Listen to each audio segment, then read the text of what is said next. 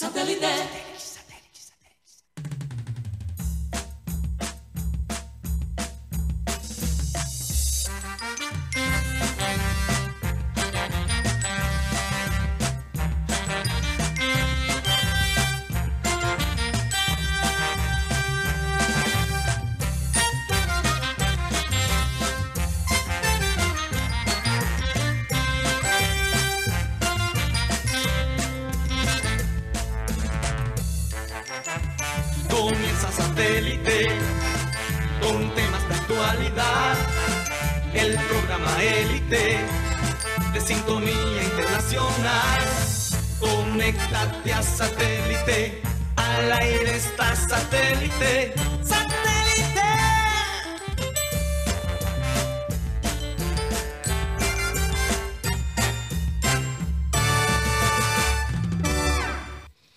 Señoras y señores, bienvenidos a programa Satélite. Muchas gracias por estar con nosotros el día de hoy. Hoy es jueves 11 de mayo.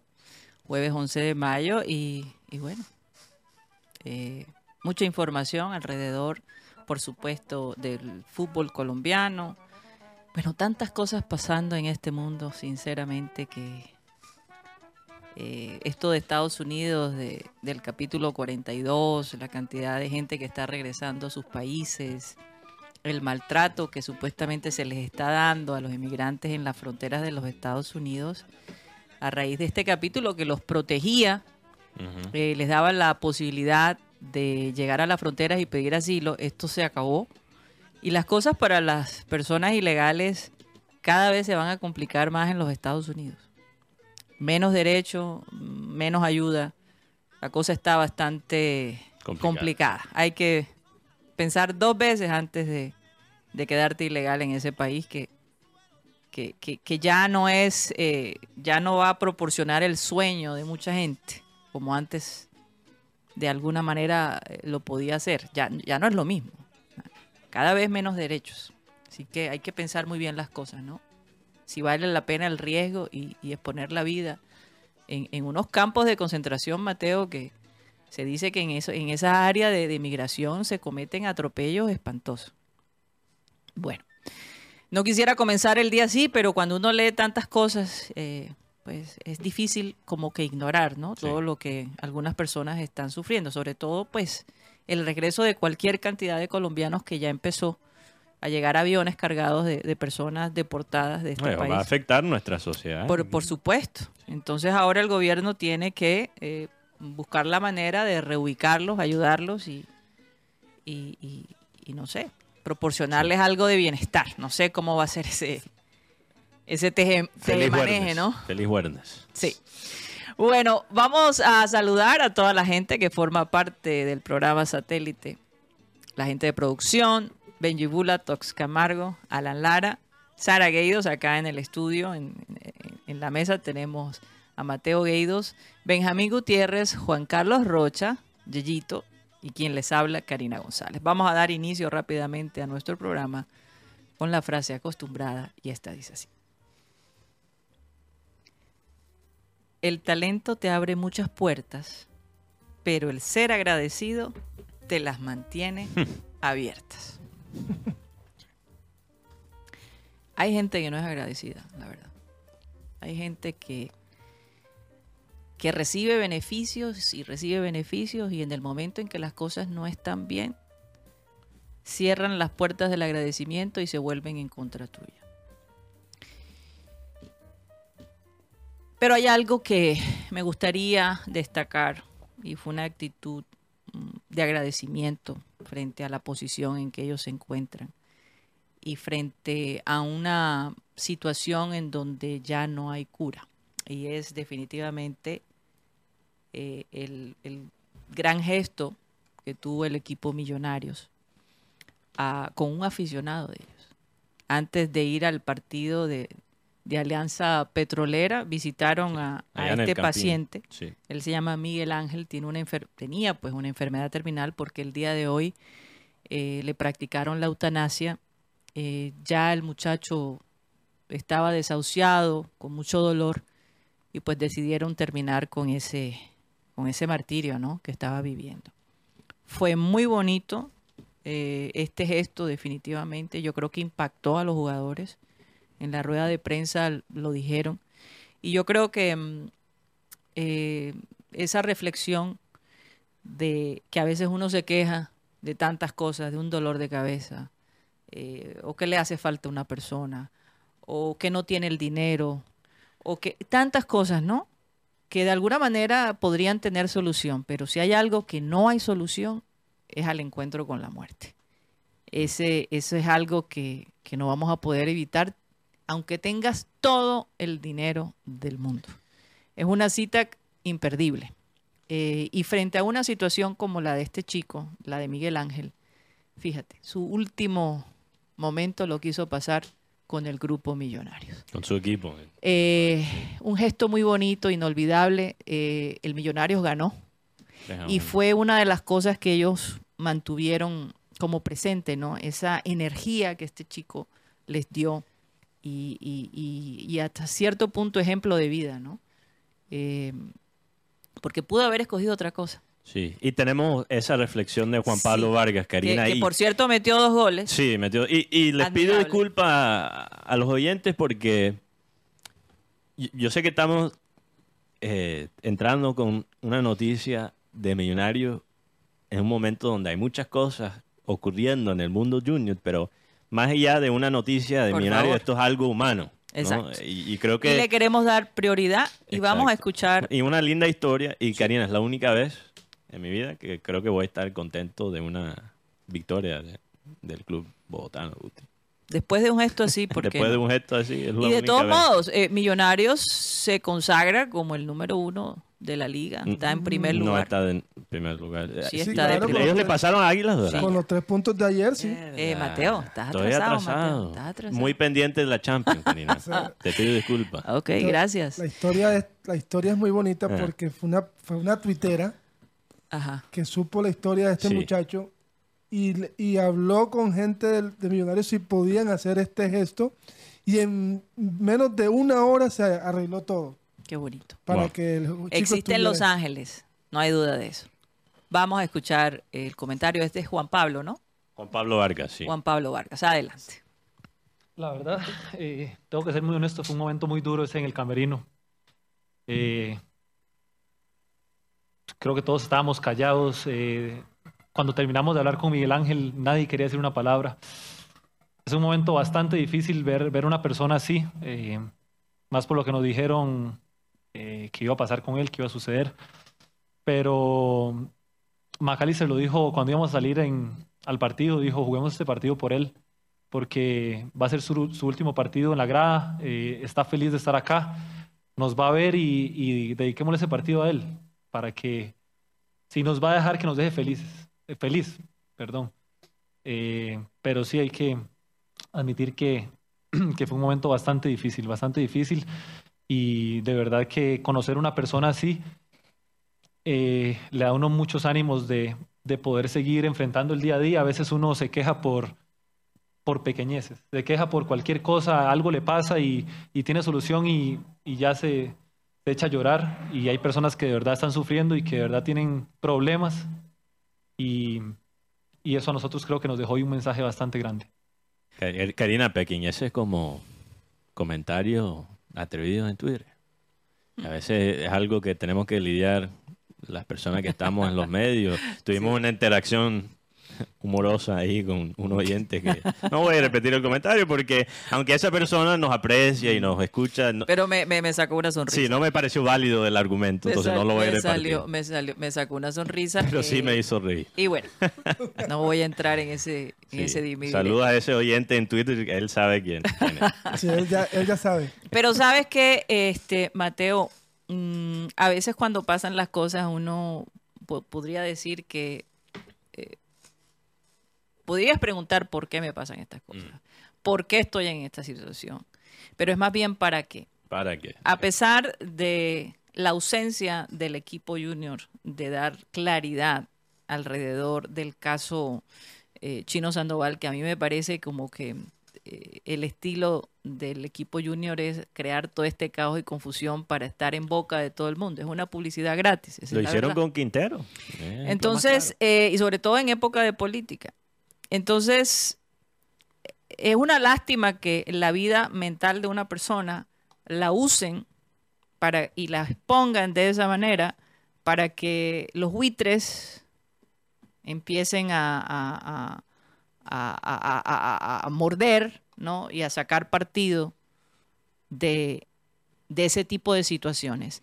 Yo, sinceramente, pienso que a lo mejor lo mejor que le pudo haber pasado al chino Sandoval es esto, porque a veces cuando tú no tocas fondo, cuando No cambias. eh, sí, no hay una reacción, no te das cuenta del daño que te estás haciendo hasta que tocas fondo. Y sí se ha sabido que el equipo supuestamente le va a ayudar de, eh, con, su, con su tratamiento, con su ayuda psicológica para mejorar su situación, pero que a lo mejor no continúa con el equipo. Juan Carlos Rocha. Así es, que con la muy buena tarde, Karina, para ti para todos los oyentes.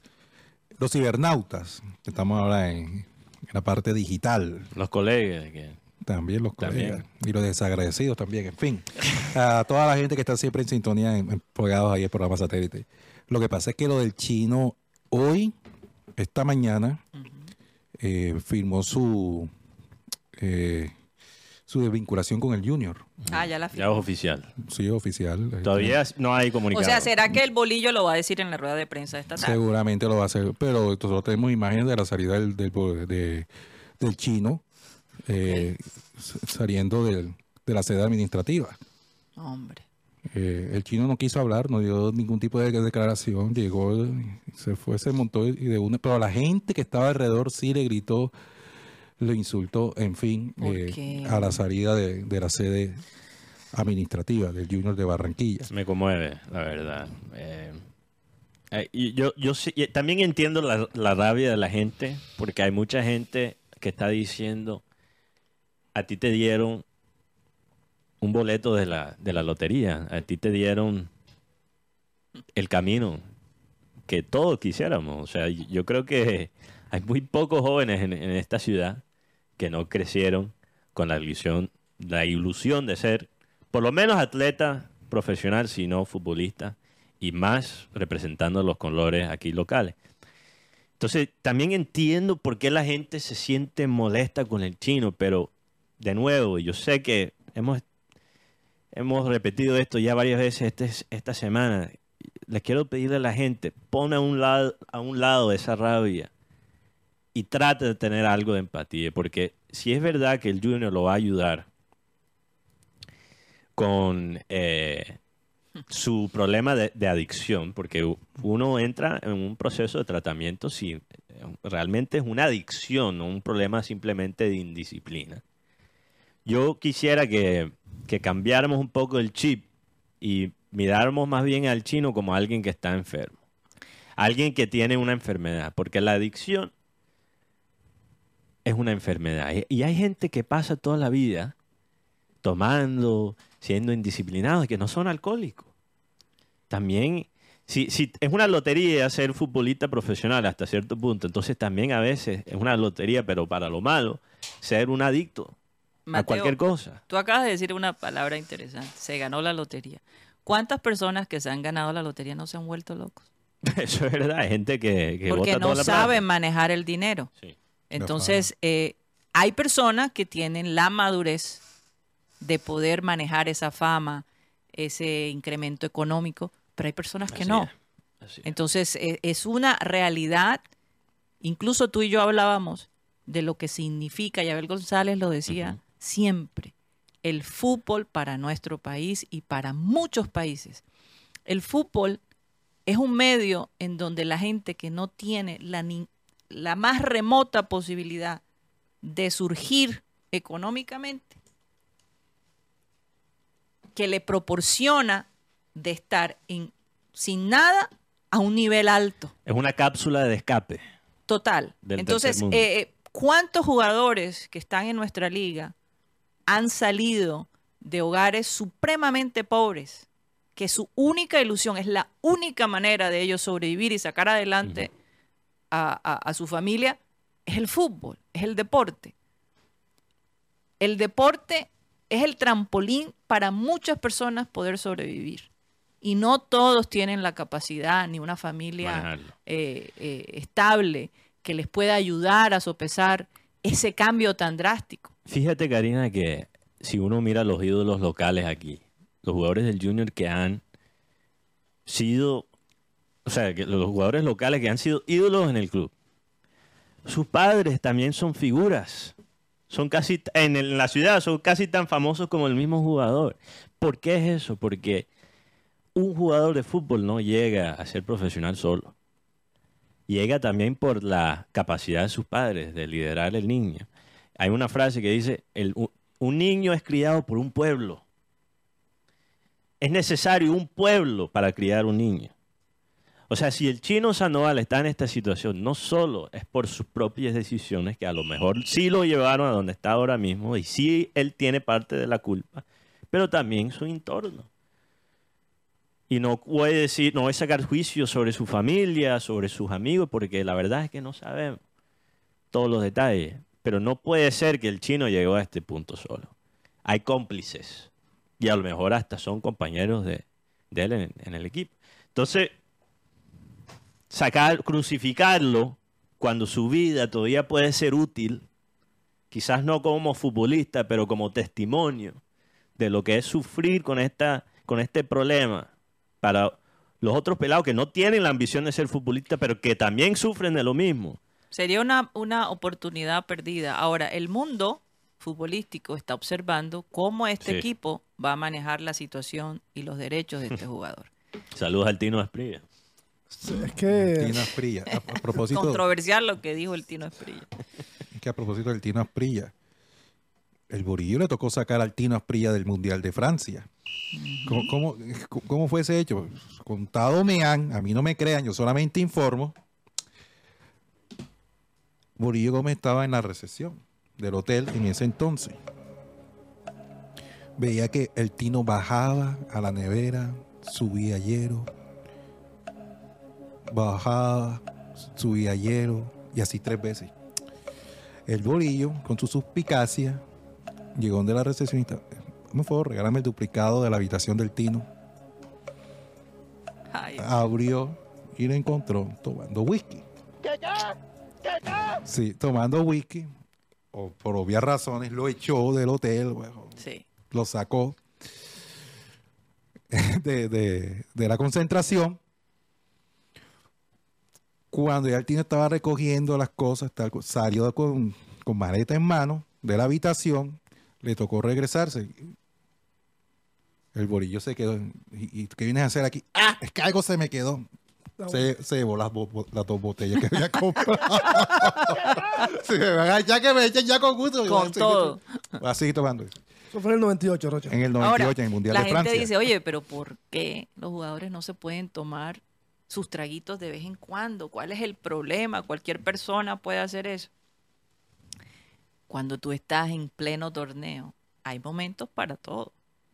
Sí. Hay momentos de vacaciones, hay momentos, pero cuando tu equipo no está bien y ha salido de, de estar muerto a, a- a- a revivir y ha pasado todo lo que ha pasado, ¿verdad? Eh, y eso lo digo por los compañeros del chino, porque el chino ya tenía la fama, que caramba, ¿no? Pero el resto que sabía la cosa Sí. es la parte que yo voy a, cuest- a cuestionar, porque ellos no tienen ese problema. Y el tema aquí, Karina, es que Burillo quería sacar ocho.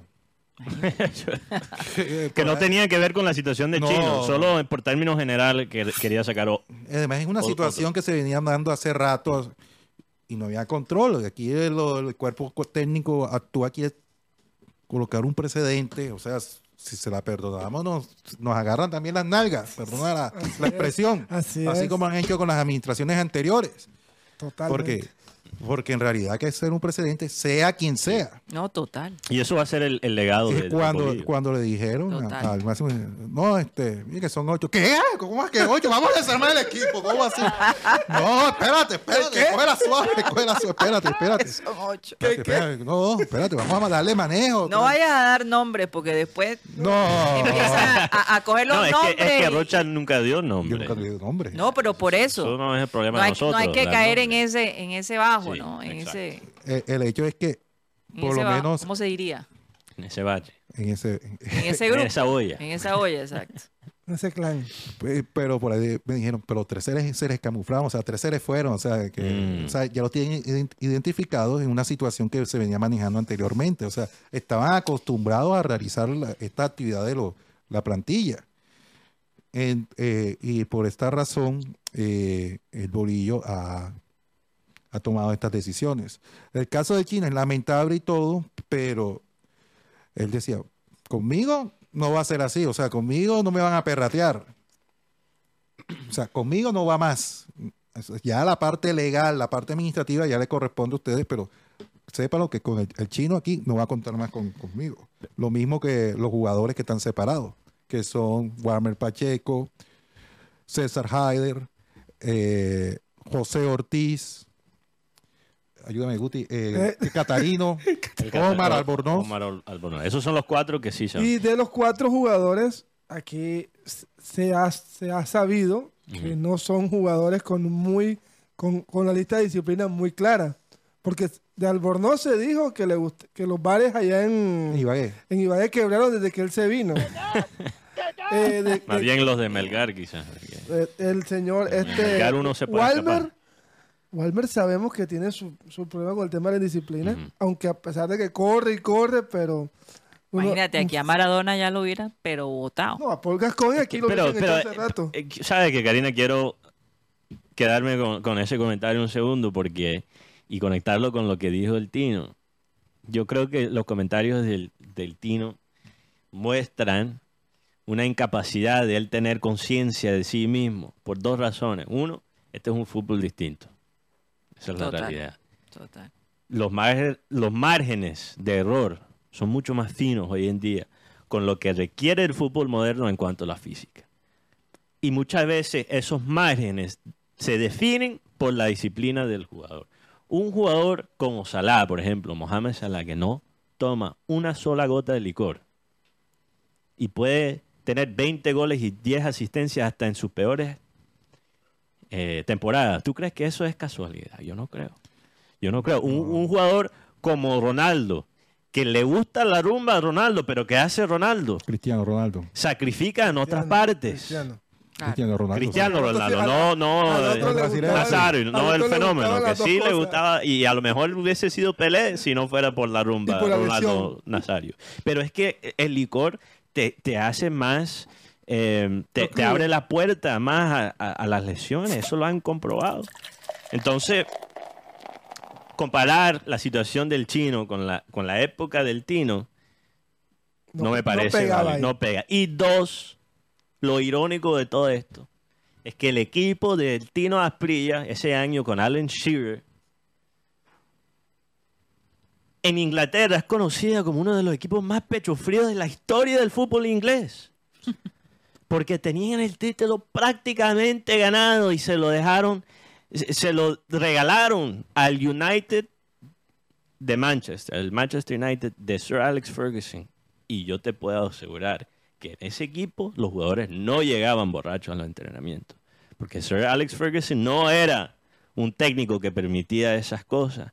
Entonces, a lo mejor, si es verdad lo que dice el Tino, que ellos hayan llegado a, a los entrenamientos borrachos, eso fue la diferencia de ellos ganar el título o no. Claro, es que, fue- es que este, tenían una ventaja como de 15 puntos, faltando como 20 por jugar y, y dice que el Y problema, el problema fue que ellos no tenían un arquero, porque el arquero tap- tapaba más un, un hilo dental que los arqueros que tenía el equipo. Como que tapaba más un Claro, con los hilos Eso dentales. lo dijo el mismo Tino Asprilla en la entrevista donde dijo que le, di- le dio, un- le dio una chica a Crespo y de ahí Crespo no paró de marcar goles. Ah, sí. Y a mí- Ah, mira, sí, el sí, Tino es un personaje que a mí me encanta. Yo me río con el Tino Frío. Yo me río con él, Ay, que él haya, se haya reinventado Total. vendiendo la, eh, el semen del caballo. Él tiene ese negocio, Ay, tú sabes. que era lo, lo- lo otro. Los condones también. Ahora, no sé si vende condones para caballo. Ese sí, no sé, pero él, él es un emprendedor. Un hombre que, Lagrimón se llama. gracias a su personalidad, ha, ha vivido una vida muy interesante. Pero aquí está fuera de Pero en el tema- No está ayudando la situación. En el tema de lo que te hablas del trago, el hombre casi no puede caminar porque está, le- está vuelto nada a su pierna. Bueno. Lo cierto es que por lo menos ya Junior rescindió contrato con Luis Sandoval. César Haider va a salir en junio porque él está a préstamo del con el equipo brasileño. Está prestado, sí. Sí, eh, los demás jugadores van a tener unas multas económicas eh, millonarias y entrarán en el segundo semestre del mercado de pases como transferibles estos jugadores. Walmer Pacheco, César, eh, eh, José Ortiz, Walmer que le queda un año, José Ortiz le queda un año, eh, Omar Albornoz que le queda año y medio. Lo de, lo- contrato de Omar Albornoz. a- hasta cierto Tres punto, años. oye, Guti, Rocha, Karina, compañeros, no, no sé si lo que voy a decir es todavía es, es controversial.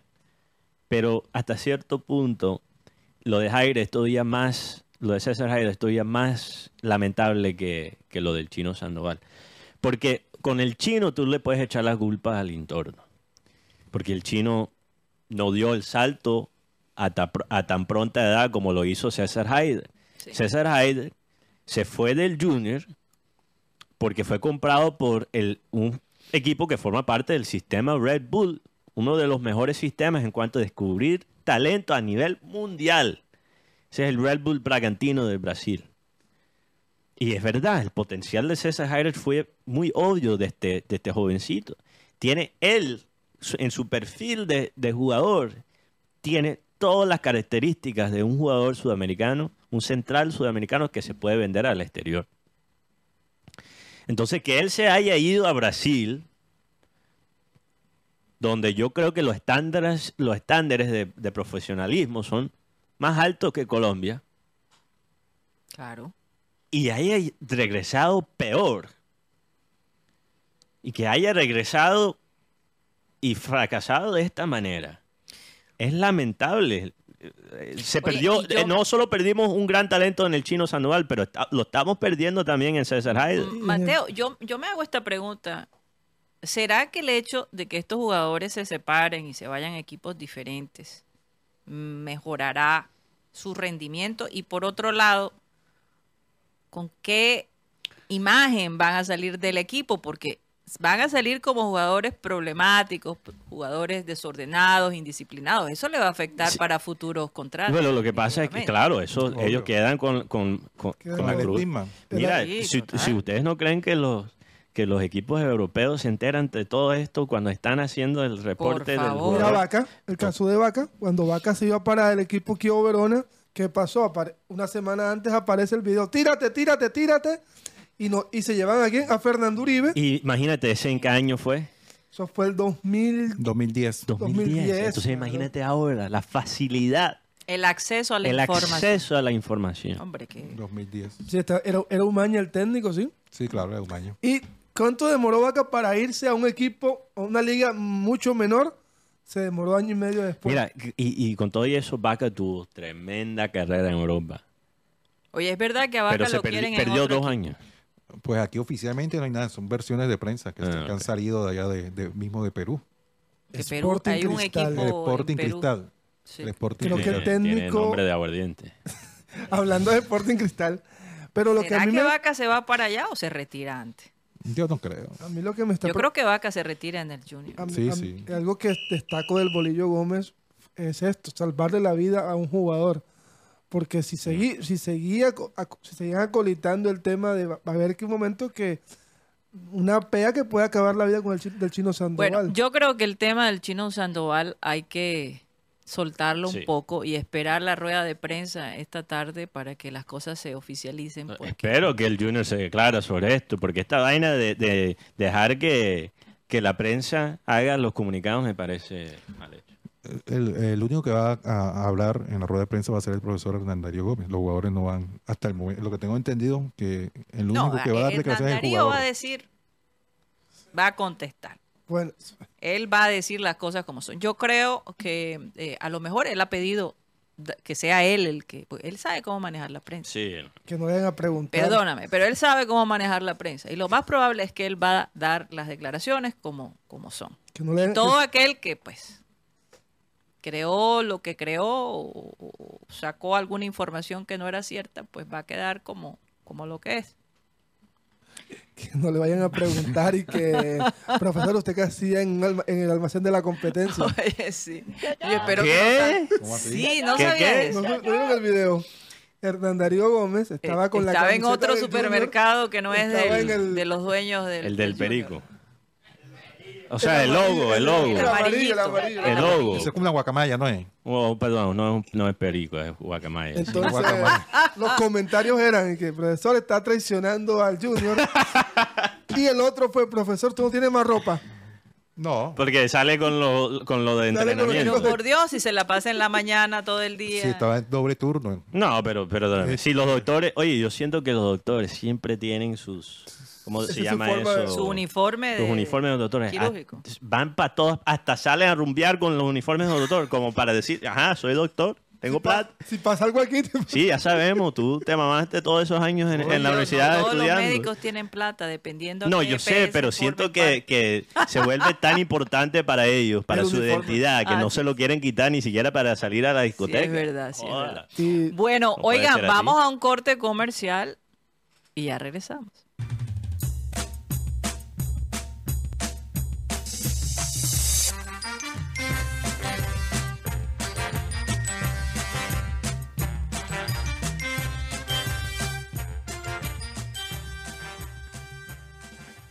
Esto es programa satélite que se transmite desde la ciudad de Barranquilla, Colombia, South America, la capital deportiva de nuestro país. Y hoy se cumple treinta y cuántos años de que se inauguró el, el metropolitano. 37. 37 años. Bueno, calcula, Karina, si tú tenías 15 años. Ay, ¡Ay! perdón, ay, perdón, perdón, perdón, perdón, perdón. Ay, Mateo, tú tan, tan dulce. tú. Ah, óyeme, eso no es lo de menos. Eh, me siento muy orgullosa de que yo estuve el día con mi colegio, la enseñanza, y Shakira estuvo ahí también. ¿ah? No canto, no.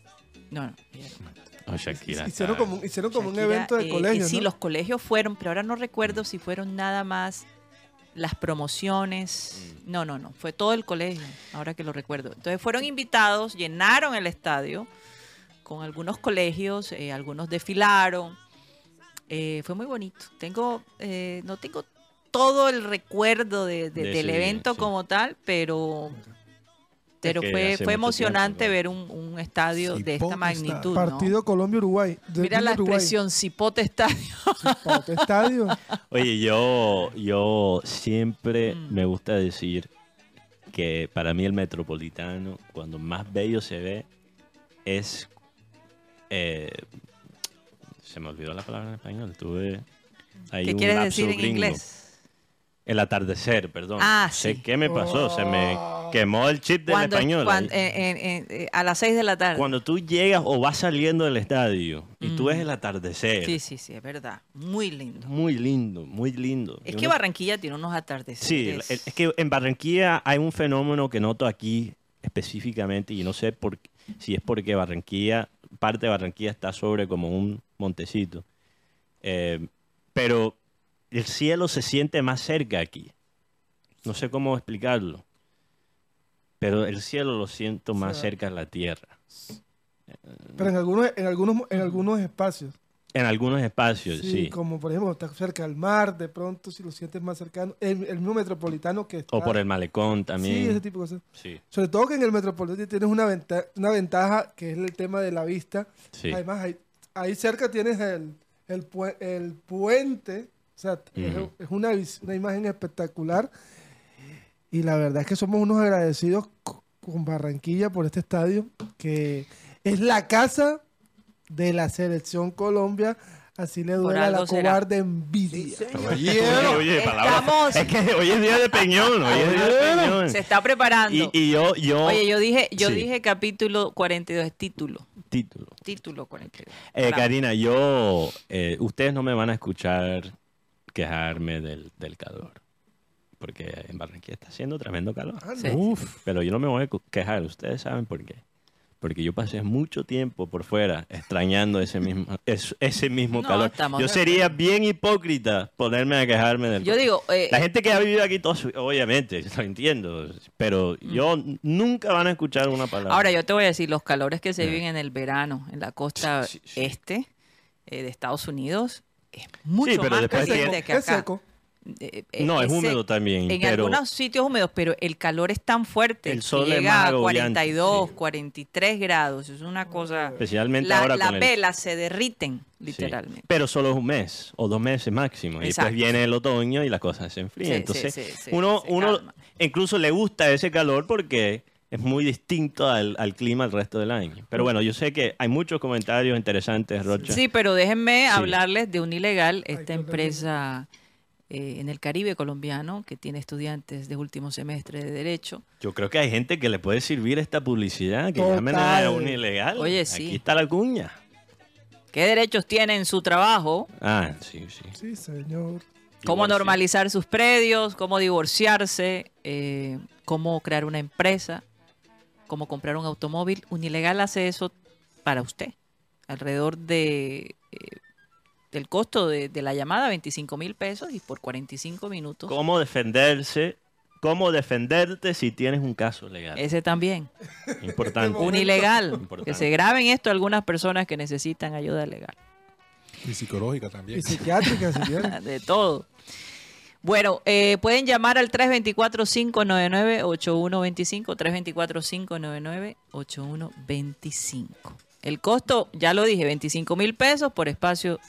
Eh, puede tener una llamada de 45 minu- minutos. Un ilegal. Adelante, Juan Carlos Rocha. Me han dicho que alguien dijo un comentario que me va a hacer reír. ¿Qué pasó? No, a propósito del metropolitano, el metropolitano está amonestado. Es decir, una otro mal comportamiento del público Y nos fregamos. suspenden la plaza. Una botella más y nos fregamos. Así es. Dios.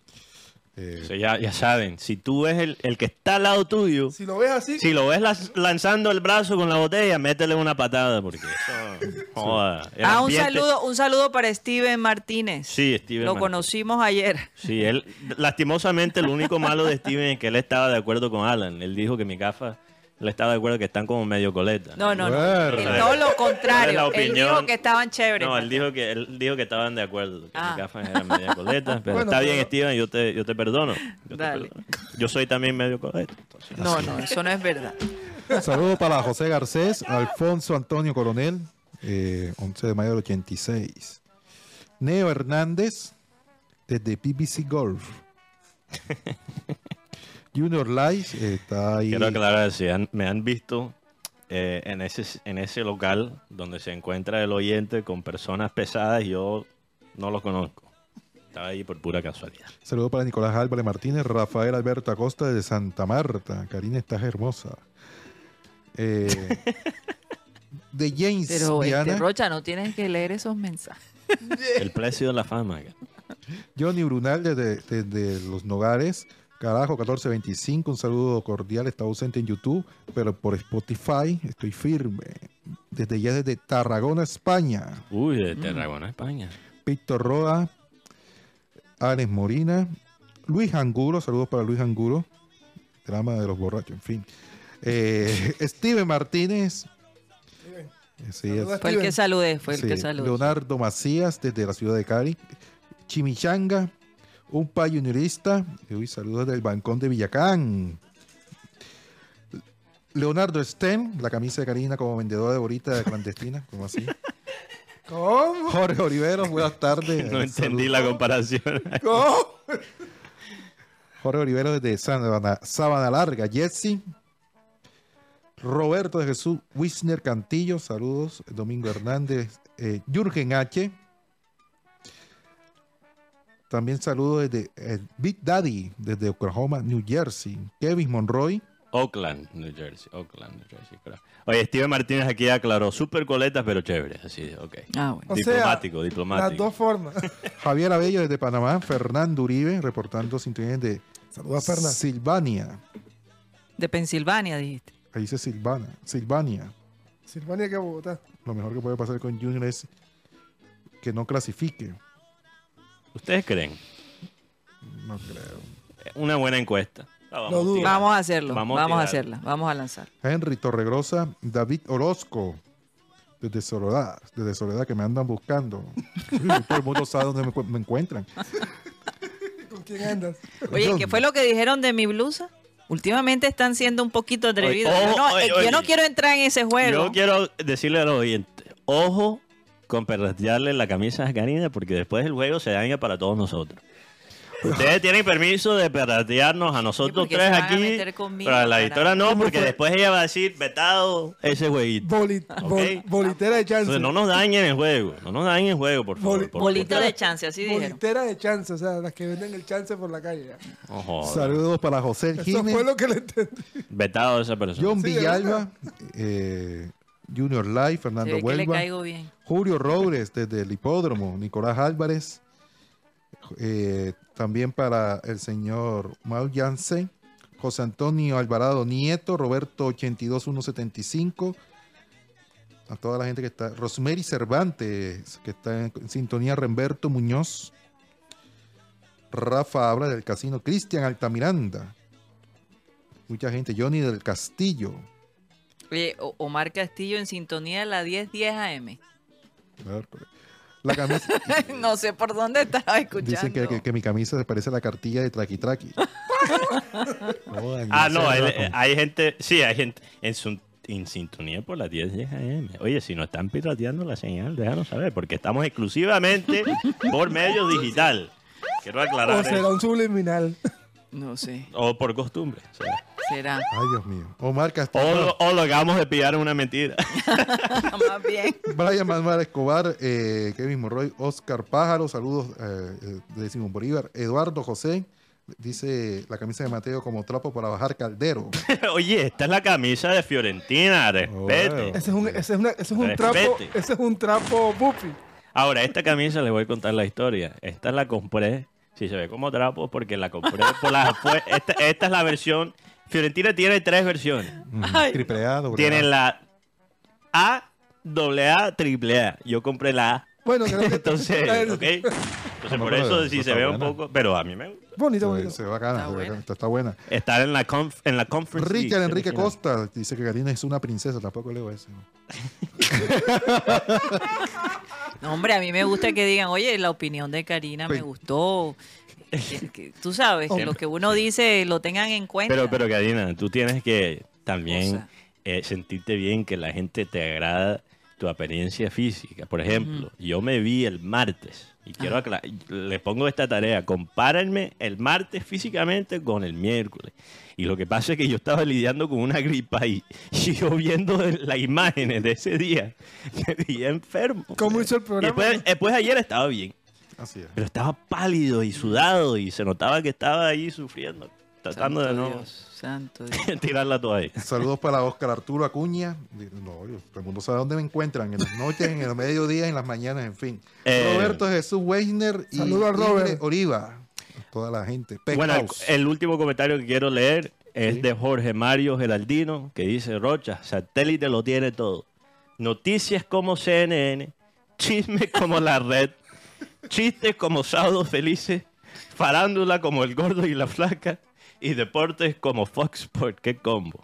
Gracias, Jorge, por ese comentario. pero- pero Nos yo hicieron el mes. Nos hicieron- Yo no sé si es un, es- es un Entonces, si tú eres la flaca, yo soy el gordo. No, yo creo... No, no, no, no, él lo dijo de la mejor O sea que manera. Sí, ¿tú todo, todo de poco. Todos son. poquito de todo. Ey, todos esos programas son programas que, que son líderes en la sintonía. Entonces, Claro, eh. necesitamos tu ayuda. Sí, tú, el que nos estás escuchando ahora mismo. Necesitamos tu ayuda para seguir creciendo. Si quieres que este programa siga creciendo para llegar a esa sintonía, comparte el enlace ahora mismo. Si no estás escuchando en vivo, comparte Se ese enlace. también.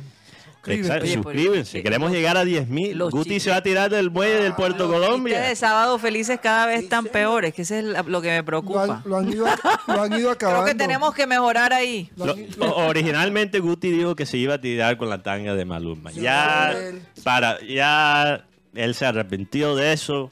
Obviamente es una figura pública, tiene que guardar cierta imagen, pero sí se va a tirar si llegamos a los 10.000 suscriptores. Lo Entonces, han por ido acabando a sábado felices. Ya, ya no es sábado, sino sábado No, ya, triste. ya, ya, ya, Sábado sábado triste. felices no. No, ya, ya, ya desde, desde que se fue, creo que Orjuela.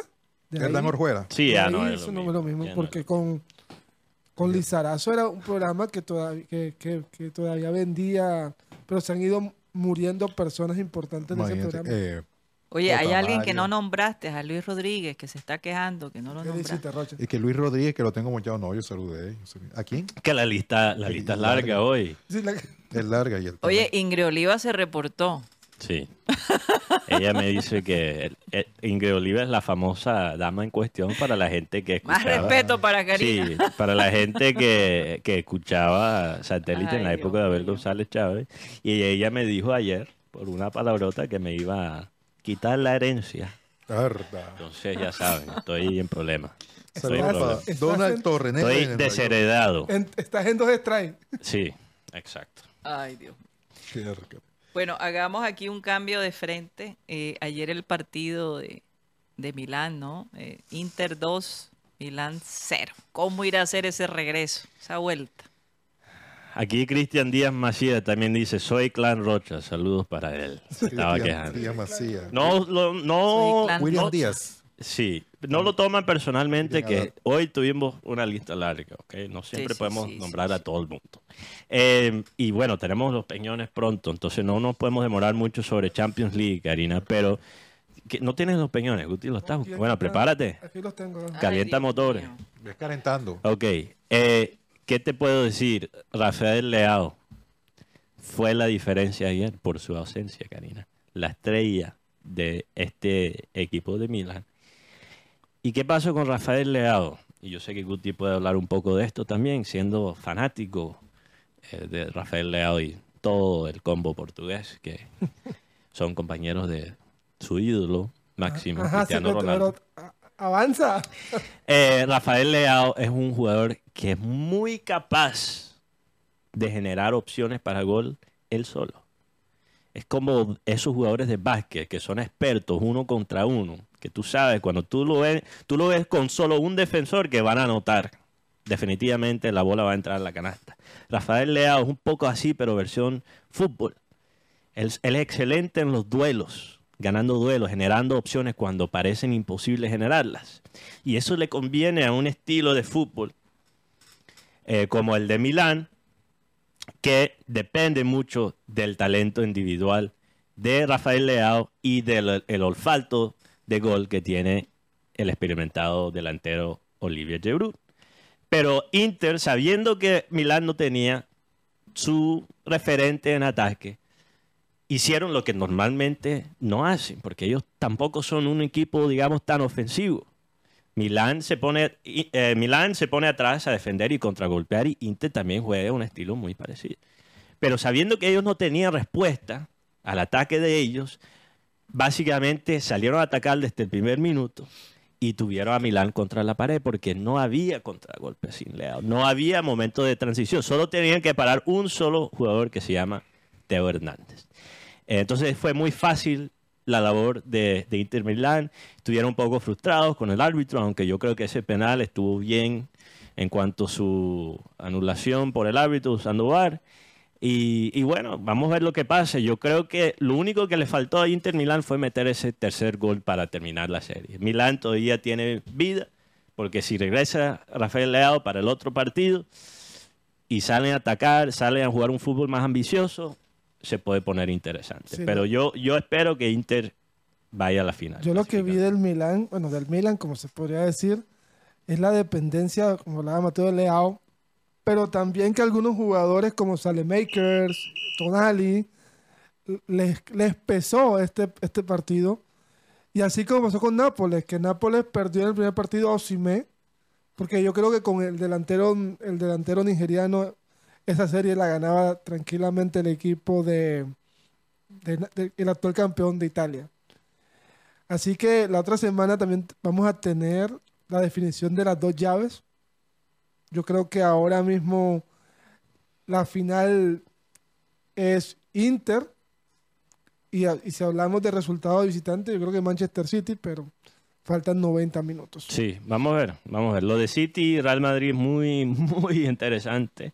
No fue el partido más entretenido del martes en cuanto a goles, aunque los dos goles fueron golazos, pero digamos no fue el, el fútbol más ofensivo que se ha visto en, en una semif- semifinal de Champions League, pero fue un duelo de técnicos. El nivel de táctica que se vio fue realmente Ancelotti muy alza la- alto. alzaba la ceja Y, y cambiaba todo el esquema. Alzaba una ceja y, y cambiaban Y, a un esquema, lanzaba la otra, alzaba la otra.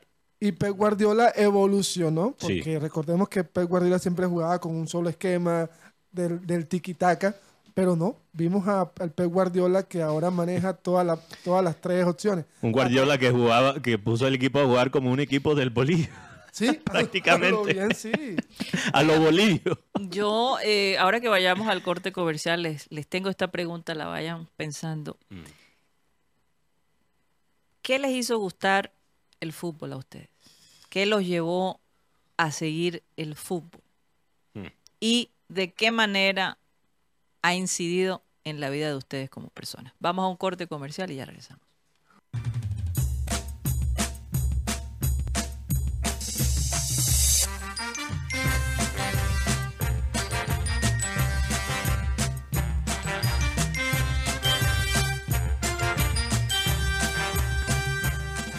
Esto es programa satélite que se transmite desde nuestro canal de YouTube, programa satélite. ¿Sabes, Mateo? Se nos olvidó decir por dónde nos podían escuchar el día sí, de hoy. verdad. Nos pueden escuchar en vivo a través de TuneIn Radio.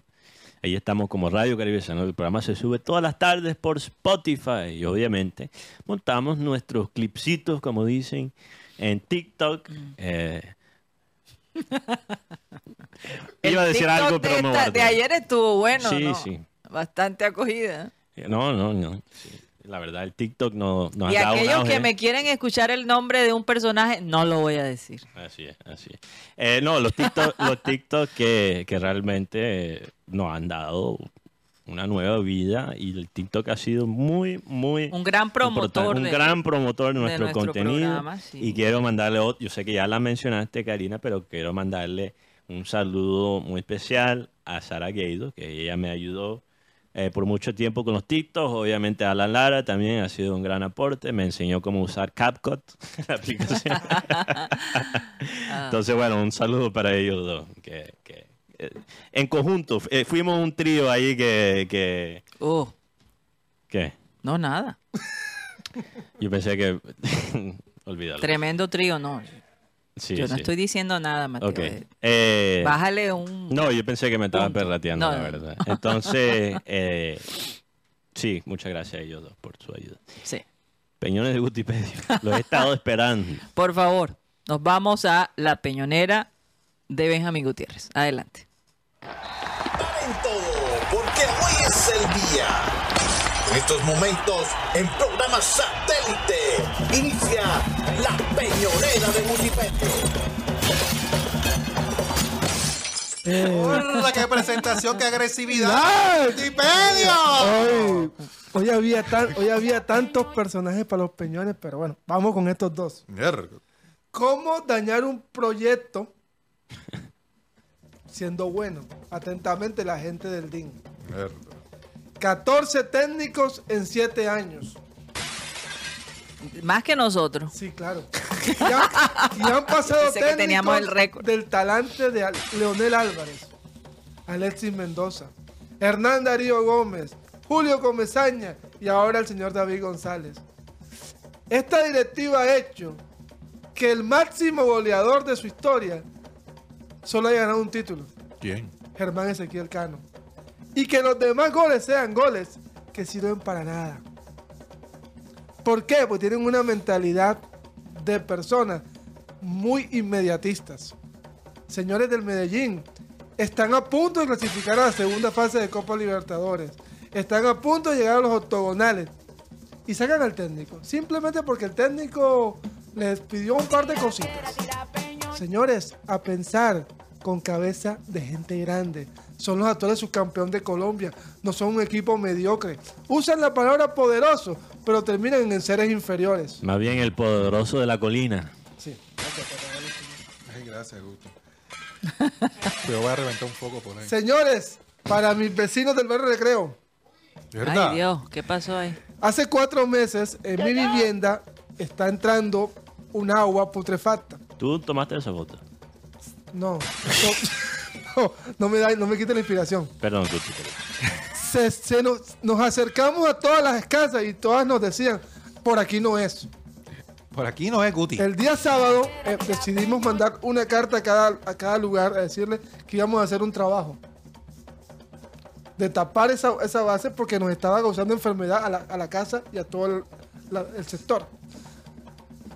Da la casualidad que hacen el trabajo y el día lunes aparecen con la carta diciendo, por favor, reunámonos. Después de cuatro meses cuando había enfermedad, ahora se preocupan por, por- por nosotros. No, señores, ya el trabajo está hecho. Y si quieren conversar, hable con la AAA. Peñón. Un bonus track. Bonus track de Rocha. Eh, No puedo sentir mis piernas. Este es para la administración distrital. Ah, porque el- la Secretaría de Deporte está descuidando los escenarios. ¿Cómo es posible Sí, que, la, en el- por ejemplo. el, estadio de atletismo que queda al lado del estadio metropolitano ya tenga baches? La pista atlética. ¿Qué es lo que está pasando, señores de la Secretaría de Deportes? Pues Falta de mantenimiento. Se están utilizando los, los escenarios, sí, perfecto para nuestros deportistas, pero no, no hay para el mantenimiento. Ya hay baches en la pista atlética y esa pista es, es autenticada por Es la- homologada. claro, por la, por la entidad, por Mondo. Es una pista eh, importante. Y para los Juegos Centroamericanos y del Caribe, ¿qué es lo que está pasando? A los ¿Qué, panamericanos, Rocha. qué es lo que está pasando a la gente de la Secretaría de Deportes? No hay apoyo, no hay aporte y se están descuidando los escenarios deportivos. Esto porque estábamos presentes y, y lo vimos. Pero no quiero pensar cómo están los demás escenarios. Por favor, Fuera con los elefantes blancos. fuera. Sí, el otro día estaba viendo, eh, hay un noticiero a nivel nacional que se llama, el periodista, eh, tiene una sección, creo que dice el reportero de la calle o algo así, Ok. y mostraron eh, el polideportivo de Malambo, si no estoy mal, totalmente destruido. Sí. Una Y- tristeza, porque tremendo, No, y- tremenda y si- instalación. Y si hablamos de, por ejemplo, otro sector, el de Villa Olímpica en Galapa, uno, el polideportivo está vuelto nada. Pero como ese no da billetes ni da, ni da votos, Sería interesante ver cuál es el presupuesto de cada año para, su, para el mantenimiento de ese. Sí, por ese ejemplo. Te digo una cosa, la verdad es que el coliseo de básquetbol se ha mantenido porque siempre hay eventos. Y, Gracias y a Dios. siempre hay que siempre está la gente de, de- de los programas ahí mirando. No, eh, a mí lo que me dio risa, Guti, ahora que eh, en los partidos de, de Titanes, cuando estaban instalando los vidrios del escenario, la el, el maderame no se podía pisar Hmm. porque se dañaba, porque se rayaba. Hoy en día ya hay, ya hay una tribuna VIP en Sí. el maderame. Entonces, ¿cómo están haciendo ese Eh, cuidado? no, eso es lo que no sabemos porque... A mí una vez, primera vez que vi un partido de Titanes, Rocha, yo, Guti estaba conmigo. Primera vez que, que fui que- a o sea, lo hiciste que se bajara de allá del altar para que- No, hacer- No, no, no, Eso era antes, no, eso no, era yo antes. antes, antes. Ah, Yo, ok. yo estaba, yo estaba en la grada. Y una mujer que estaba con sus hijos, tres hijos al lado mío. Yo por un momento puse el pie sobre la silla que estaba enfrente mía y, y creo que hasta me, me metió un pisco. Me dijo, oye, Oye, qué atrevida. señor, baja el pie. Es que una, la época de los centroamericanos, el que montaba los pies le decían Sí, sí, sus palabritas. Y la verdad es que, aunque fue bastante agresiva la señora, me gustó ver esa actitud de parte de ella, porque ella estaba dando el ejemplo Sentido de en, pertenencia. en frente de sus hijos, que ella tenía tres hijos. Pero bajó el pie, hombre. ¡Ey, pe- ey, Pero- señor, respeta el escenario! Pero eso fue al principio, ¿te Al acuerdas? principio.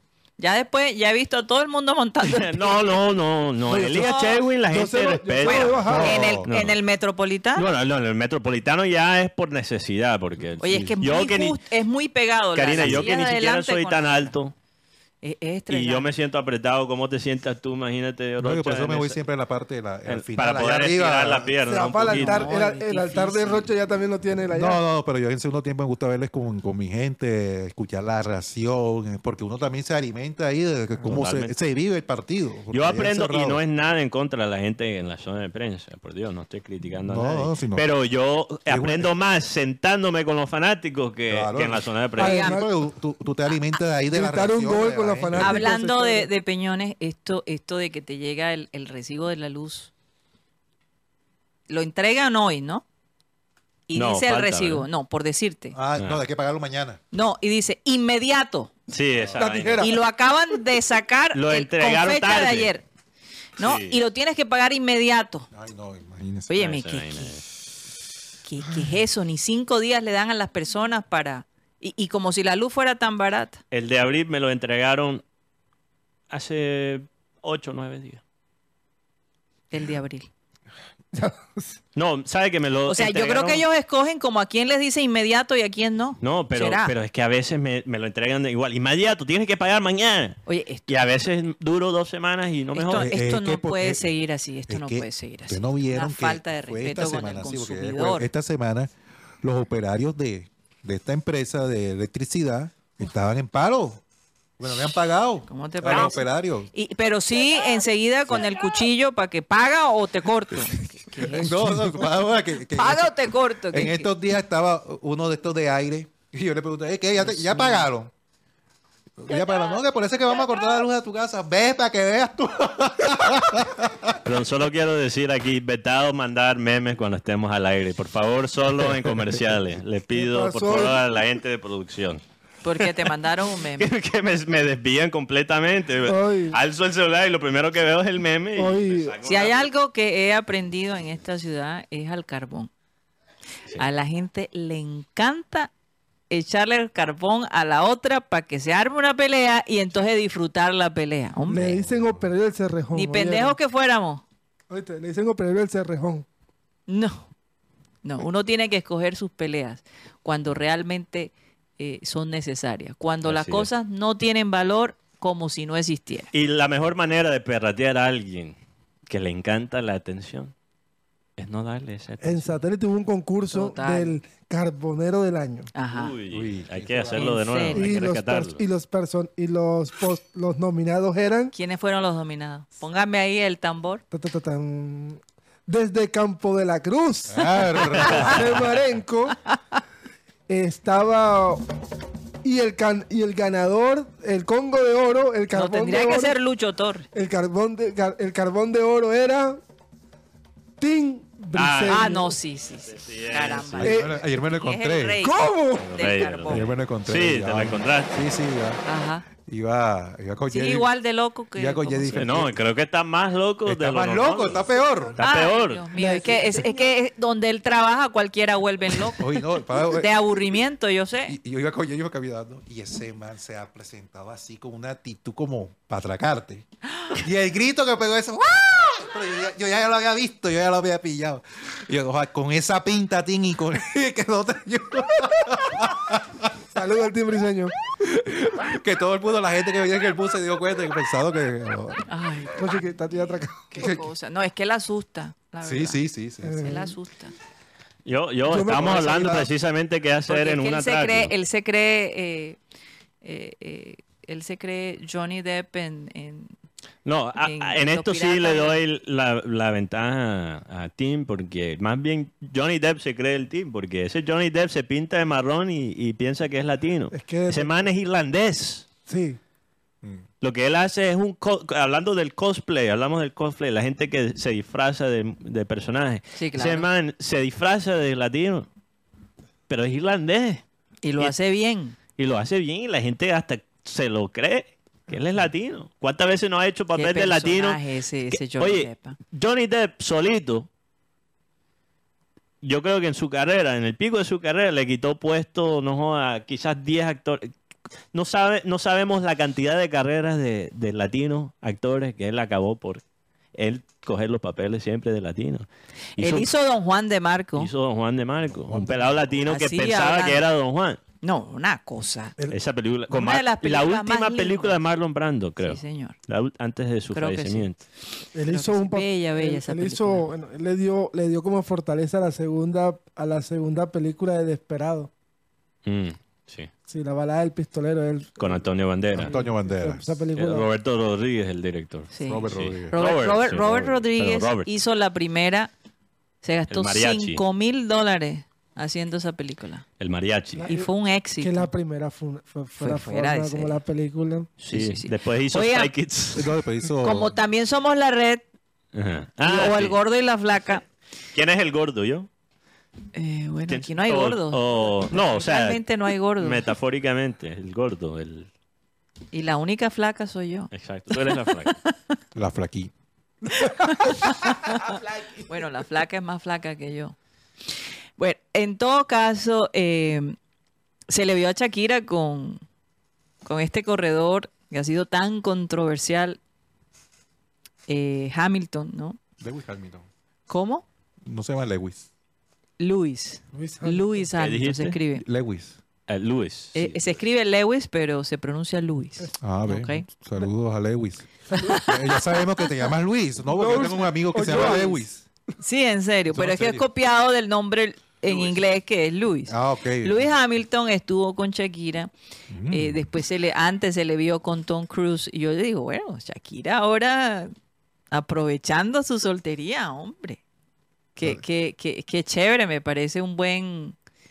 eh, ella, yo no sé si es que será por el hecho de que eh, eh, Barranquilla puede ser sede para, La Fórmula para 1. la Fórmula 1, que Shakira se está dejando ver con todos los grandes. te damos de la libre 1. para hacer todo lo necesario para ver la Fórmula 1 a Barranquilla. Lo que necesitas Oye. hacer, hazlo. Shakira. diga, Eso no es cualquier En cosa. Barranquilla se va a ir así. ¡ja! Oye, ¿y qué fue lo que dijo Shakira que, que se lo han...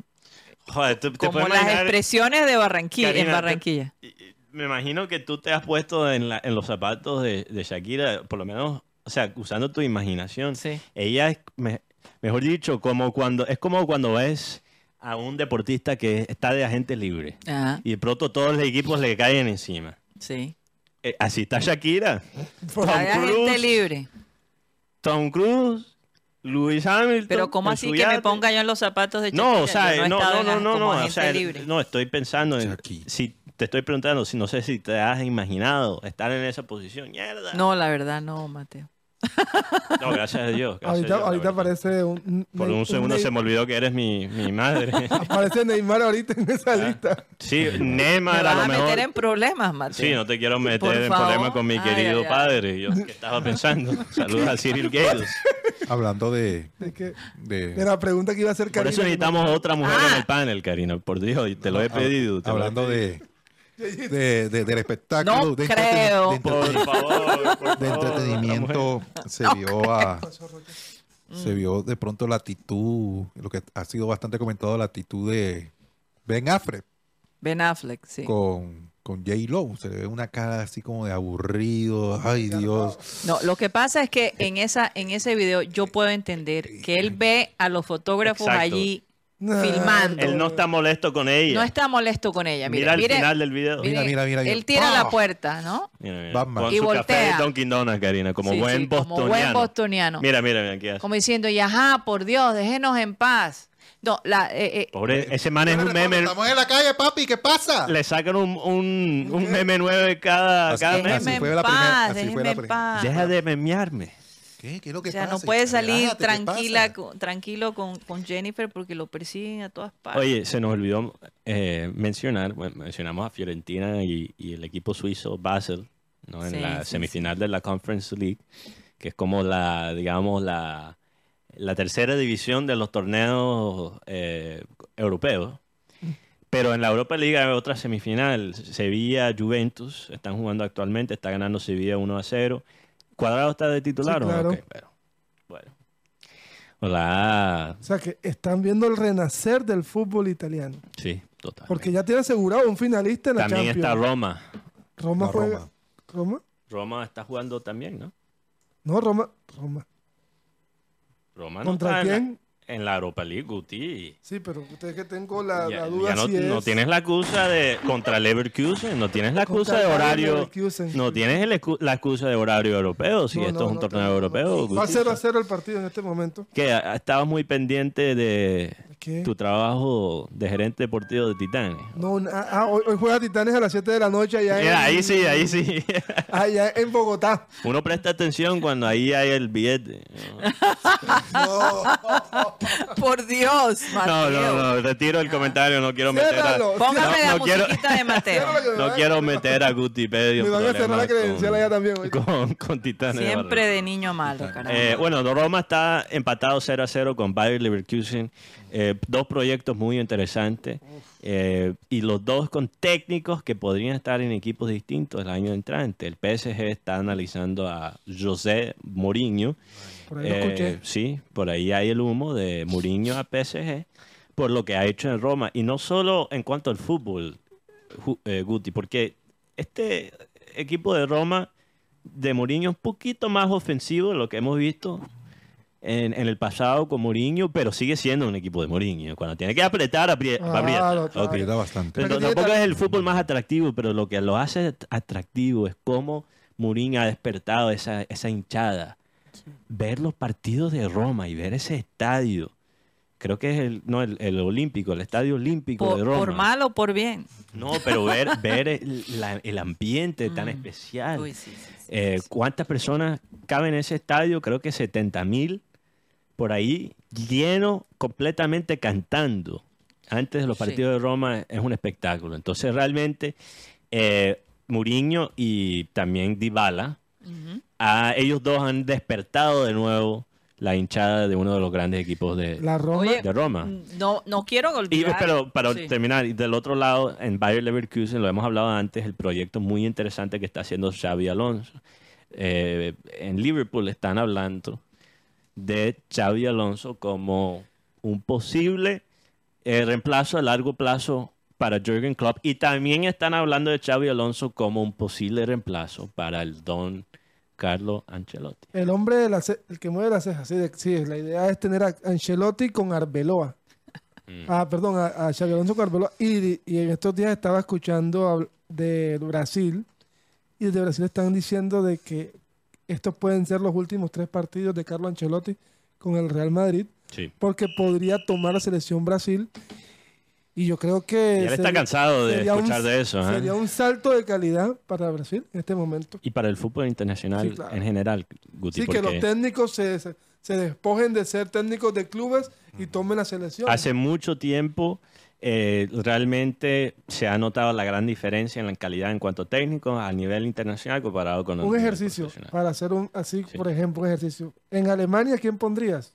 Klopp. Wow. En, en España, Pep Guardiola. En Italia, Claro. Ancelotti. En Italia, Carlo Ancelotti. Sí, claro. En, ¿Y en Brasil- Colombia? En Colombia. Alberto Camero. ¡No! Oye, ¿qué campaña hay con Alberto? ¿Ah? ¿Qué campaña hay con Sí. Alberto Gamero en la Sí. prensa nacional? Oye, Yo a- esto- ayer es que estaba escuchando esta madrugada, no me acuerdo. Es que puede ser. Ey, no, pero- dice, eh, necesita una oportunidad profesor Gamero en la selección Colombia. Pero, pero, pero, Rocha, aunque ustedes saben Déjeme que Gamero, Gamero no es un técnico muy de mi gusto, pero el hombre actualmente es el mejor técnico este criollo momento, que sí. tenemos. Esa es la realidad. Y, Yo siento- yo y siento si que- me vas a poner a escoger entre Alberto Gamero, un técnico Y Suárez. de otras regiones con un estilo de jugar de ¿O fútbol Rueda? prehistórico, o ruedas de nuevo. Su- no, y Suárez. No, no, no, ninguna Suárez. posibilidad. No, Oigan, yo les hice una pregunta prefiero apoyar a antes de irnos al, al corte Suárez. comercial. Y voy a empezar con Benjamín Gutiérrez. ¿Cómo llegaste al fútbol? Benjamín? ¿Cómo llegué ¿Y al por qué el fútbol ha incidido tanto en tu ¿Cómo llegué al fútbol? 5 de septiembre de 1993. Con dato y todo. de 5 a 0. 5 a 0. De ahí empezó el enamoramiento hacia este, hacia este deporte que tantas lágrimas me ha causado también. Porque varias veces lloré cuando perdí a Junior un título. En serio, ¿eh? Es más, tengo una historia del 2004. Junior va perdiendo 5 goles por uno ante Nacional. Por primera vez yo compré una camisa del Junior, me la compré de grado del colegio, me acuerdo también de eso. Triple A, No A, recuerdo. doble A. Do- eh, importa. Centro. Lo importante, lo importante es que representen. Y- Doble A. Y recuerdo tanto que hice esto. Me quité la camisa, la tiré en el piso y me, y me senté un momento en el, en el banquito de la casa. Y ahí empezó tu tragedia. con- No, y en ese momento el vecino de al lado, que era el tendero, dice, venga compadre, Nacional campeón. Y yo con una... Y yo, y yo simplemente cogí mi camisa, me la puse otra vez y me senté. Y mi abuelo, que en paz descanse, me le dijo a mi mamá después de muchos años, yo le pedí a Dios que Junior hiciera un gol porque sabía que a mi nieto le podía pasar algo. Cuando Junior hace el gol, el tendero duró tres días sin abrir la tienda. y, que, Fíjate y- qué bonita Ah, historia. y qué ha causado en mí el, el fútbol? Pues me, en este momento soy periodista por el amor también que le tengo al fútbol. Sí. Porque aprendí, a los dos, a los tres años me aprendí todos los campeones mundiales hasta esa época. Fíjate. Y, y, y aquí estoy. A veces el fútbol me da tristeza, a veces me da rabia, pero más que bien me da alegría.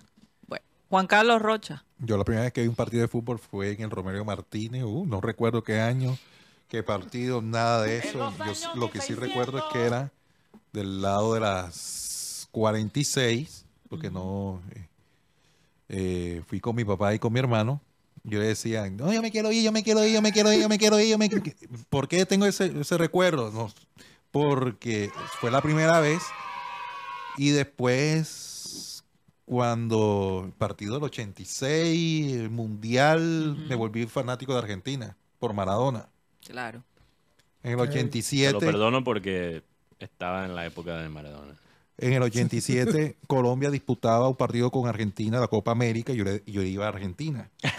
No, sí, el además, tema. además de Colombia nunca había. eh, ellos disputaron el tercer lugar. Colombia y ¿Cuándo fue el Argentina por esa Copa América. de, de Colombia? Fue en el 90. 62. Ah, verdad, en el 72. ¿verdad? 62. 62, Se me olvidó 62, del 72, 62. Claro que sí. Gol olímpico de El Marcos gol, Col. el gol olímpico de Marcos La Col. abuela, sí, ¿no? la abuela picó en Pero el- ha- hacía mucho, mucho tiempo, desde la última vez que Colombia... Tú no Sí. habías visto a Colombia en un mundial. No, en el 90. En el 90 el partido que me impactó fue ese, el, del- el de primero el, el de aquí el de Israel, que me lo vimos en, un- donde en la casa de una tía en el hipódromo, en un, plena fiesta, me acuerdo, y no, hombre, qué fiesta, y que no, y mi mamá, que, vamos para la fiesta y tal, y ya te van a poner el partido, y ya pusimos el partido y entre todos ganó Colombia 1-0.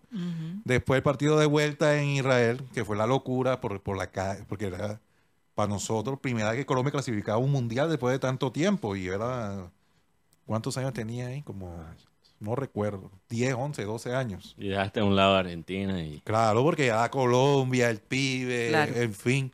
Y, y a los medios, el que me abrió la puerta así fue José Guillera. Con, Tu compadre.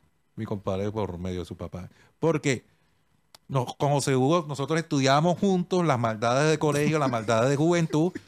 Después no, no, o sea, Se separaron nos porque él se va a el- estudiar. por, por el tema de- del estudio. Cuando nos volvemos a encontrar, entonces me dice, hey, vamos, te invito al estadio y tal. Entonces, sí, claro. Entonces yo me enteré que el papá de la Guillera y yo, tu papá lo escucho. en ese entonces. Y después ahí me, me- me empezó, Te el papá, el papá, el papá, o sea, José, eh, el señor Hugo, él me Te preguntó quién, padrinó. Sí, y él me dijo, ¿quién es tu papá? Yo, no, mi papá es, es Rocha. Puta. Es el único Rocha que yo conozco aquí. Él- ya no se puede quedar de mí porque... Ah, María. No, ah, María, María. el cuento es que... El, cuen- el cuento es que eh, No se te oyó mal, Rocha. no te- yo, no- yo, no, ¿Qué yo, dirá no, la mamá de Guti? yo no sabía que mi papá estaba en los medios. Ah, Mm, yo tampoco lo sabía, Rocha. Eh, muchos colegas, cuando los veo en el estreno, me dicen, tu papá era el que me abría la puerta. Tu papá era el que me dejaba entrar. Porque era la- el fiscal de la DIMAYOR. Wow, Ah, ¿Tú no sabes, Rocha? ¿Mm? Sí, en el Metropolitano, era el fiscal de la DIMAYOR. sabía eso. No, yo tampoco. eh. Como yo entraba, en ese entonces no había eh, este protocolo de prensa, yo ingresaba con José Hugo, con Fabio Poveda, eh, eran, por decir, mis primeros eh, personas que conocí en el medio, los llevaba al estadio, llegaba, entraba con ellos y tal. Y ellos me dicen, mira, él es Rocha. Y yo ya años que no veía A tu papá. a mi papá. Qué historia. Eh, entonces, Tranquilo. Wow. Qué bonita Gracias por historia, compartir Rocha, eso, Rocha. sí. Realmente, eso son las cosas que... Mm. No, para que la gente se dé cuenta, detrás de una carrera hay, hay toda una historia y hay un humano de, de sangre y, de- Pero tú no tienes y hueso. contacto con tu padre no, para nada. Para nada. De- de- después de ahí sí, tuve un contacto pequeño ya, o sea, lo Con el ayudaba. tiempo. Pero yo me le presenté, Mm, imagínate, después que 20, 30 años, no mentira, como 20 años. Wow, qué historia. Cada, cada uno de nosotros tiene una, una historia. Yo, Mateo, bueno, no, y sí. hoy en día, eh, muchos colegas me dicen, por ahí me encuentro con tu papá y tal, ¿no? Y, tal. y le pregunto por ti, y, y ajá, ¿y qué dice? Tú sabes cómo es él, tiene la sangre, me cubre loco ahí, y tú sabes que él siempre sobresale en- de lo que hace.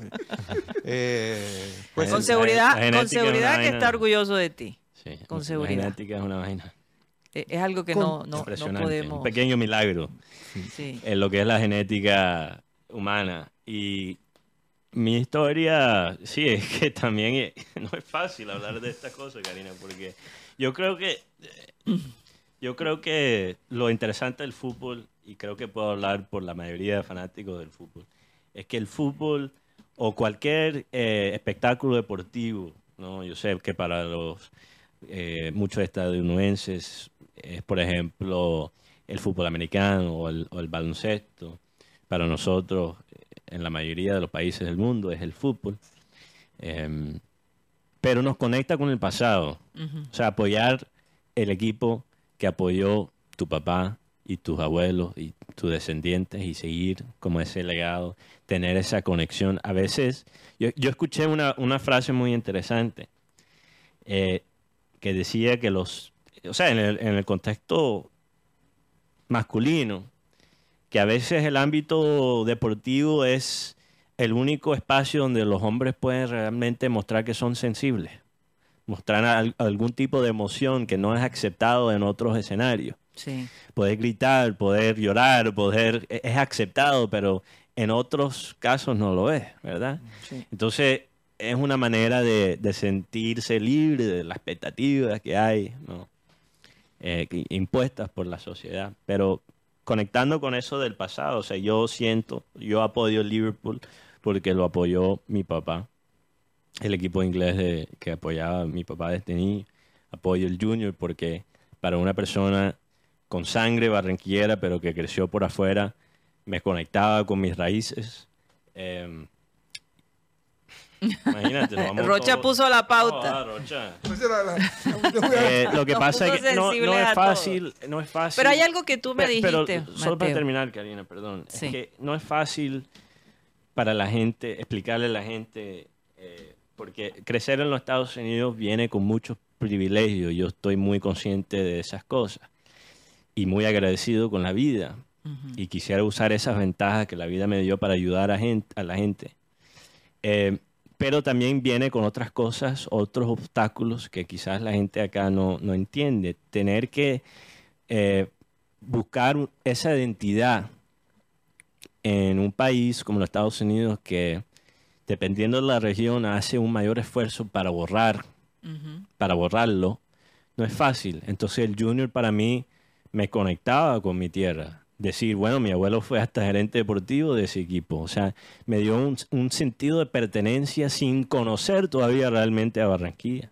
Imagínate. Entonces yo conocí a Barranquilla a través de mi mis abuelos, a través de El Junior, a través de los libros de Gao y después cuando finalmente pude ya todos los años pasar tiempos, épocas acá, me conecté todavía más con la cultura. Pero el momento en que yo empecé a amar el fútbol fue cuando vi a- al pibe ya al final de su carrera en, el- en la portada de un videojuego Ah, sí, recuerdo. eh, de un videojuego que salió para el PlayStation 1.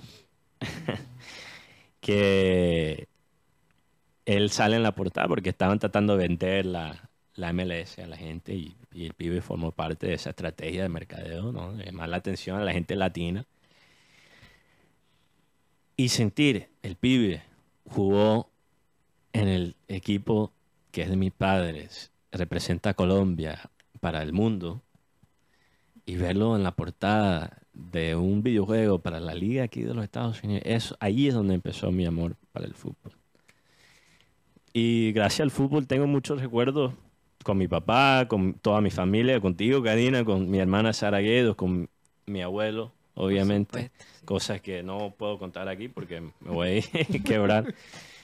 Pero lo que, me, lo que sigue alimen- alimentando mi amor por el fútbol y el deporte en general es que yo creo que son maneras de enten- entender mejor el mundo y la humanidad. Porque en el fútbol se encuentra lo peor y lo mejor de la vida. Y creo que hay pocas cosas que pueden darte un resumen de lo que es la realidad de la vida, como el fútbol, los picos, los valles. Entonces, Y las eh, culturas las- culturas. mundial. Yo aprendí del mundo a través del fútbol. Yo tuve un, un amigo, uno de mis mejores amigos, yo lo conocí, él es inglés, y él me dijo, yo soy fanático del Chelsea. Entonces yo dije, ah, yo sé de qué barrio eres en Londres, el sur de Londres, no sé qué, ta, ta, ta. Él dijo, sí, tienes toda la razón. ¿Y cómo carajo sabes eso? Tú eres americano. Pero el, el fútbol me abrió las puertas al mundo. El fútbol manager, ese bendito aparato, fue para mí la entrada, ¿no? Wow, Mucho Mateo. conocimiento. Entonces, bueno, perdón que, eh, por el monólogo. eh, mucho más que podría contar. Oye, pero- eh, bueno, imagínate crecer en, en- en un hogar donde eh, pues se hablaba mucho de fútbol. Eh, yo creo que aunque no quisiera, me tocó aprender de fútbol.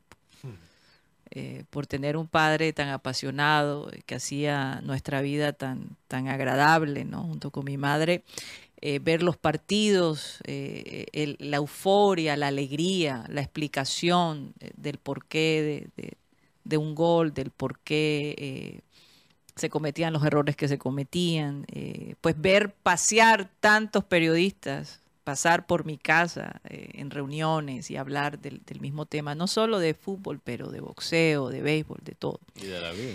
Y, y, pues imagínate, vivir en una ciudad donde tu padre es reconocido, donde cuando vas al estadio todo el mundo le quería saludar y, y preguntar qué pensaba del Junior, por supuesto. Eh, de alguna manera nos conectó, a pesar de vivir tanto tiempo fuera de Colombia, pues siempre me mantuve conectada y después finalmente pues me toca liderar este proyecto que él dejó y, y seguir hablando de un equipo eh, que si- sin lugar a dudas significó mucho en el corazón de Abel González Chávez. Bueno, nos pusimos muy sentimental el día de hoy. Yo creo que lo dejamos allí. Como dije al principio del Sería- programa, feliz viernes. Sería interesante que cada uno de ustedes pensara eh, cómo, cómo llegaron al fútbol, por qué les gusta esto. Eh, a lo mejor tienen una historia tan bonita como las hemos tenido nosotros aquí. y quisiéramos eh, escucharla, la verdad. Sí, ¿por qué no? entonces, Lo pueden escribir eh, o mandar sus audios Sí. a nuestro WhatsApp, que por cierto, Mateo, se me ocurre una idea. La historia no, más bonita no será. quiero hacer la gente difícil. competir, no quiero hacer Bueno, es que vamos a rifar mañana unas boletas y todavía hemos, Yo no tengo, hemos dicho. yo ya sé cuál es la Ah, bueno, estrategia. mañana- te lo cuento. mañana lo no, no quiero hacer la gente competir. ¿Y qué pasa, Ah. Karina? Si tú le das el, el incentivo a la gente, la gente empieza a inventarse Ah, sí, historias porque es que la creatividad que tenemos acá es tremenda. Yo era el que manejaba el helicóptero cuando Edgar Perea llegó al estadio. Yo fui el que. Y no sabemos si es verdad. Entonces, no foto, queremos. que mande Sí, es verdad, sí, es queremos. Bueno, eh, sí. pero sí. Pero los mañana dejo- vamos a Pero anunciar. los dejo allí. Piensen un poco cómo conectaron con Sí. el fútbol o, o con cualquier otro deporte. Puede ser el básquetbol, puede ser el, el golf, puede ser el tenis. Pero cómo conectaron a su, a su, a su deporte favorito. Sí, Karina. De vez en cuando es bueno pensar. Al número de WhatsApp de satélite 300 716 0034 pueden mandar audios, nos pueden dar comentarios, dejan comentarios aquí en el canal de YouTube, eh, por Twitter, por Instagram nos pueden comentar, mandar historias y ma- mañana lo podemos leer. Pero que estén pendientes para el programa de mañana, los que se quedaron con nosotros hasta el final. Aquí les doy la primicia, la chiva. Quédense pendientes del programa mañana para estar en la transmisión de YouTube porque vamos a rifar las boletas. Sí. Y vas a tener que seguir una, una indicación para poder... Unas pisticas. Unas pistas, sí, aquí te estoy dando una pista Mm. entre nosotros. Oye, eh, Mateo, para terminar, gracias por todos los comentarios de apoyo que le dieron a Rocha. Eh, ustedes saben que nosotros aquí somos un libro abierto. Si nos da- provoca llorar, lloramos. Si nos provoca reír, reímos. Pero si hay algo que quiero resaltar de Juan Carlos Rocha es su fidelidad. Es una persona que, que- que reconoce eh, cuando se le da apoyo, cuando se le da la confianza. eh, y lo puedo decir como directora, pues siempre hemos contado con su, con su apoyo y su, y su fidelidad. eh, y bueno, aquellos que dicen lo contrario, pues vean un poquito su, su historial y les podrán, podrán buscar esa respuesta. Nos vamos, muchas gracias. Vamos a pedirle a Abel González Chávez que por favor despida el programa. David, el escritor de los salmos en la Biblia, para referirnos a este rincón bíblico que nos utilizamos todos los días antes de despedir el programa, era un fervoroso amante de Dios. Amaba a Dios. Y fíjense si no, que David hizo cosas increíbles, sustentadas en su fe y su adhesión completa a Dios. Y una de sus grandes hazañas fue destruir a Goliat cuando todo el mundo creía que sobre él caería una mole para masacrarlo. Y sin embargo salió bien librado de ahí.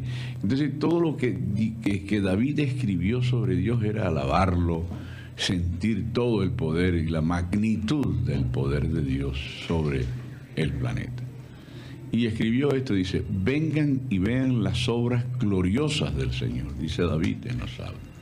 Miren cómo trae destrucción sobre el mundo, o sea, de la misma manera como lleva bendiciones, también observó David, miren cómo trae destrucción sobre el mundo. Sin embargo, él hace cesar las guerras en toda la tierra, quiebra el arco y rompe la lanza y quema con fuego los escudos. Quédense quietos y sepan que yo soy Dios. Toda nación me honrará, seré honrado en el mundo entero. El Señor de los ejércitos celestiales está entre nosotros. El Dios de Israel es nuestra fortaleza. En un- una de esas reflexiones de David y que escribió y dejó para siempre a través de los salmos. David, como el papá de Salomón, porque después de los salmos vendrían los proverbios, el Eclesiastés y Cantar de los Cantares, que es un poema escrito por uno de los hombres más sabios que han visitado este planeta. Confíen en Dios. Fíjense en su fortaleza y déjense ayudar. Hay Dios para todos. Señoras y señores, créanmelo, se nos acabó el time. Satellite, satellite, satellite, satellite.